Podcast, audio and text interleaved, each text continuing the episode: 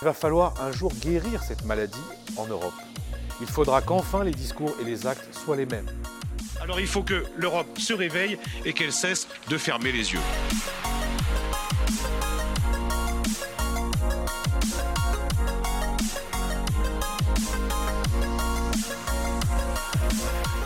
Vous écoutez Parti pris, le podcast d'Emmanuel Morel. Épisode 4 La politique européenne de voisinage, un élément primordial de l'action extérieure de l'Union.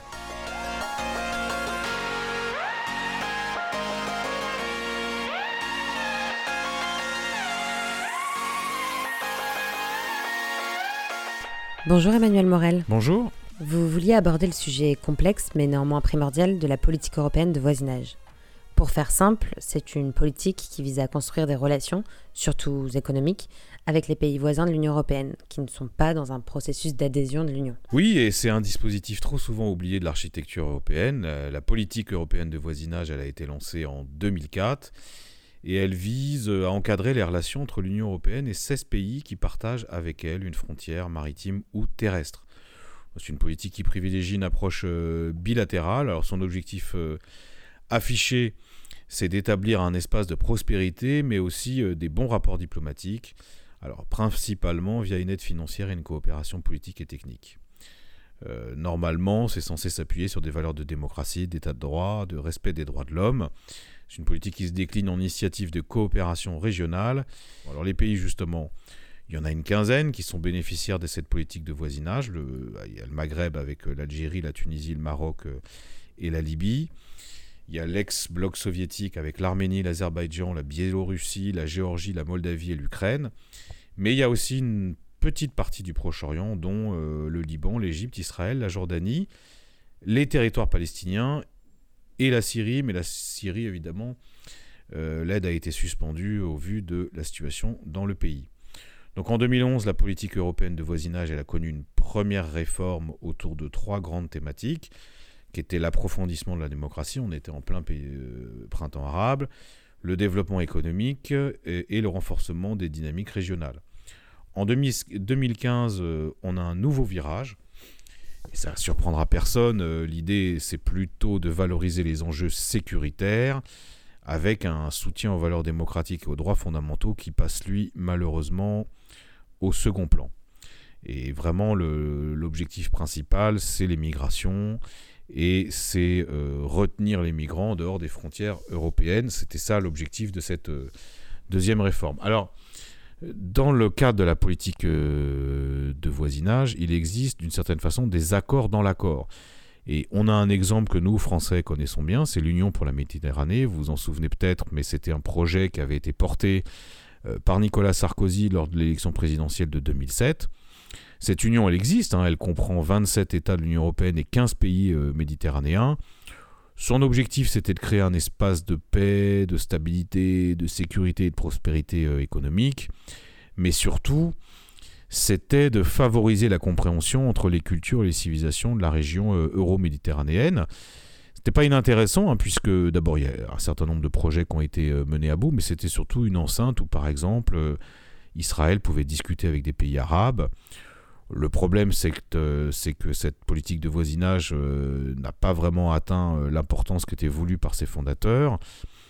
Une des explications, euh, c'est dû au fait que les signataires étaient, les signataires étaient en partie des dictateurs, hein, notamment Ben Ali, renversé en Tunisie. Et le bilan de l'Union pour la Méditerranée aujourd'hui est très contrasté et quand même, il faut bien le dire, décevant la politique euh, européenne de voisinage, euh, elle se heurte à un certain nombre de difficultés euh, et, à mon avis, au bout de 15 années d'existence, elle doit être radicalement repensée. D'abord parce que, mais ça c'est le problème de l'Union européenne, c'est un problème structurel, hein, tout est régi par le principe de l'économie de marché, le, le business, les accords de libre-échange. Et finalement, ce qui relève de la coopération politique, de la coopération et de la solidarité sociale passe largement au deuxième plan. Ensuite, euh, son cadre politique aujourd'hui est surtout pensé au regard des, défis sécuritaires à la périphérie de l'Union. Et puis enfin, le troisième problème, c'est que nous n'avons pas suffisamment appréhendé une concurrence, qui est une concurrence majeure, hein, celle des investissements chinois massifs le long de la, nouvelle route de la soie.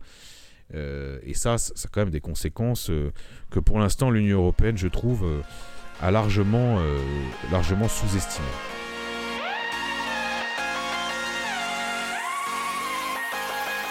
Ensuite, c'est une, une, politique qui a suscité un certain nombre de réserves du côté de, de nos pays partenaires, et je pense notamment euh, au Maghreb. Hein.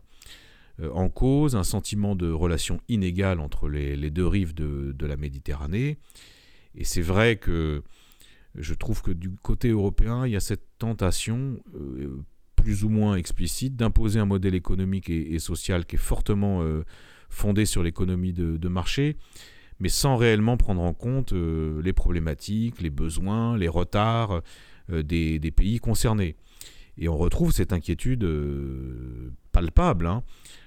par exemple, en, Tunisie, hein, vous avez un, accord de libre-échange avec la Tunisie qui a été prévu depuis plusieurs années par l'Union européenne, qui suscite, à juste titre, à mon avis, hein, une inquiétude du côté des syndicats et de la société civile.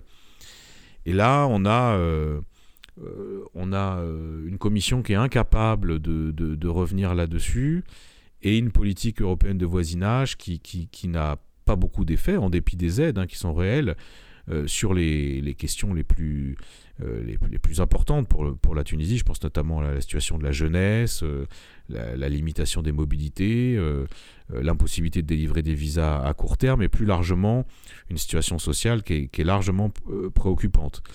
Mais vous avez aussi, euh, on peut prendre l'exemple du Maroc, euh, de l'Algérie, alors qui entretiennent des relations diplomatiques qui sont euh, très très compliquées. Et ben, ces deux pays ont fait, à travers plusieurs de leurs représentants, des, critiques communes à l'encontre de l'UE, non seulement sur le fond, mais aussi sur la forme, comme lorsque le ministre des Affaires étrangères marocaine a invité l'Union européenne à sortir de sa logique du professeur et de l'élève. Et c'est quelque chose qui revient très souvent, en tout cas dans la bouche de nos partenaires du Sud, hein, qui disent voilà, nous on a des problèmes d'emploi, de développement, on a une jeunesse qui est avide euh, à la fois de liberté mais aussi de, prospérité, et c'est pas du tout les sujets euh, que vous choisissez vous Européens euh, dans le cadre de votre politique de voisinage. Et ça, on peut pas leur donner tort, d'autant plus que depuis quelques années, l'obsession est vraiment du côté des migrations. Alors je, ne nie pas que ce soit un problème pour l'Europe, mais à force de, de, conditionner finalement nos aides à nos partenaires uniquement à, ce problème spécifique, ben on donne l'impression que on n'est pas dans une logique de, solidarité ou de co-développement, mais dans une logique d'Europe euh, claque-murée, un, peu, un, peu étriquée, alors qu'il faudrait euh, de l'ambition et de la solidarité.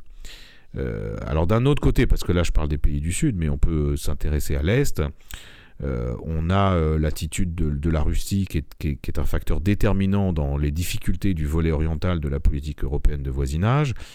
Moscou traite euh, les anciens pays soviétiques comme une zone exclusive d'intérêt russe et toute initiative politique ou économique qui vient de l'UE dans la région est perçue par le gouvernement russe comme une tentative d'éviction de la Russie. Et donc le, Kremlin perçoit comme hostile euh, euh, tous nos essais d'établir des relations bilatérales avec des pays euh, en dehors de son autorité, comme cela a pu être le cas par exemple avec l'Ukraine. Et là, je pense que, alors c'est pas très à la mode au sein des institutions européennes, surtout en ce moment, mais si vraiment on veut avoir des relations de bonne qualité avec l'Europe orientale et notamment d'aide et de développement, bah, il faut euh, aborder euh, le problème russe de façon euh, rationnelle et donc ne pas couper les relations avec la Russie et, en dépit de, ce qu'on pense et de son, gouvernement et de son président. Voilà, donc ça, ça, ça me paraît quand même deux, deux, enjeux absolument décisifs.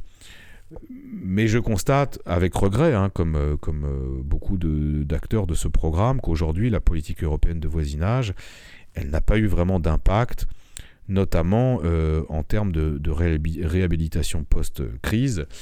Euh, et ça, c'est dû euh, largement, je crois, au manque d'ambition de l'Union européenne.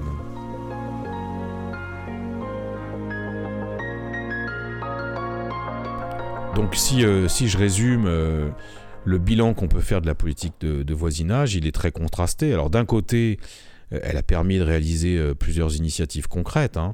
L'exemple le plus récent, on n'en parle pas suffisamment, c'est la, mise en place d'un mécanisme européen de partage des vaccins entre les pays de l'Union et, les pays voisins. Mais en même temps, il y a des dysfonctionnements qui subsistent avec une commission qui, euh, néglige les aspects liés au développement et qui se concentre presque essentiellement sur la multiplication des accords de libre-échange euh, et sur les, questions sécuritaires et, migratoires. Et c'est la raison pour laquelle euh, nos partenaires, notamment ceux, du Maghreb, s'interrogent sur, sur le bien fondé de cette politique. Et je pense qu'ils ont en partie raison parce que si notre seul objectif c'est subventionner des pays en échange de, leur gestion de ce que certains appellent le risque migratoire, bah, évidemment, ça ne fait pas vraiment rêver. Et puis, c'est pas, je crois, conforme euh, à l'image qu'on se fait euh, euh, de, l'Europe dans cette partie du monde. Si on prend un peu de, recul, je pense que cette politique de voisinage, elle, est symptomatique des, défaillances actuelles de l'Union européenne, qui, qui franchement ne met pas en, avant des objectifs de développement et de coopération. Et je crois que ça illustre euh, à la fois un défaut d'ambition, mais aussi euh, quelque chose que je trouve assez surprenant euh, dans le, dans le monde actuel, c'est une sorte de renonciation à la puissance et de renonciation à la solidarité. Or précisément, l'Europe, elle, ne peut prospérer et elle ne peut être comprise que si euh, elle fait le pari de la puissance et de la solidarité. Surtout qu'en face, on a euh, des, pays continents, je pense notamment euh, à la Chine, hein, qui s'investissent sur le terrain au forceps, quitte à susciter l'inquiétude des, acteurs locaux. Et nous, on en reste, on se cantonne à être une sorte de, puissance normative, obsédée par les règles et les normes, mais qui n'a pas vraiment de, vision géopolitique et qui n'a pas de, vision ambitieuse euh, de ce que doit être euh, euh, l'immédiat voisinage de l'Europe. Donc moi, je pense que c'est un sujet très stimulant, pas suffisamment discuté qu'il faut prendre au sérieux parce que ça offre d'incroyables perspectives pour ceux qui croient en une Europe radicalement différente. Je pense qu'il faut vraiment s'en saisir. Euh, les enjeux sont, colossaux euh, et il est totalement euh, possible d'imaginer de, des relations totalement nouvelles avec des populations et des pays qui soient gagnants et une Union européenne qui soit à la hauteur des défis qui, qui sont ceux de, de ce siècle.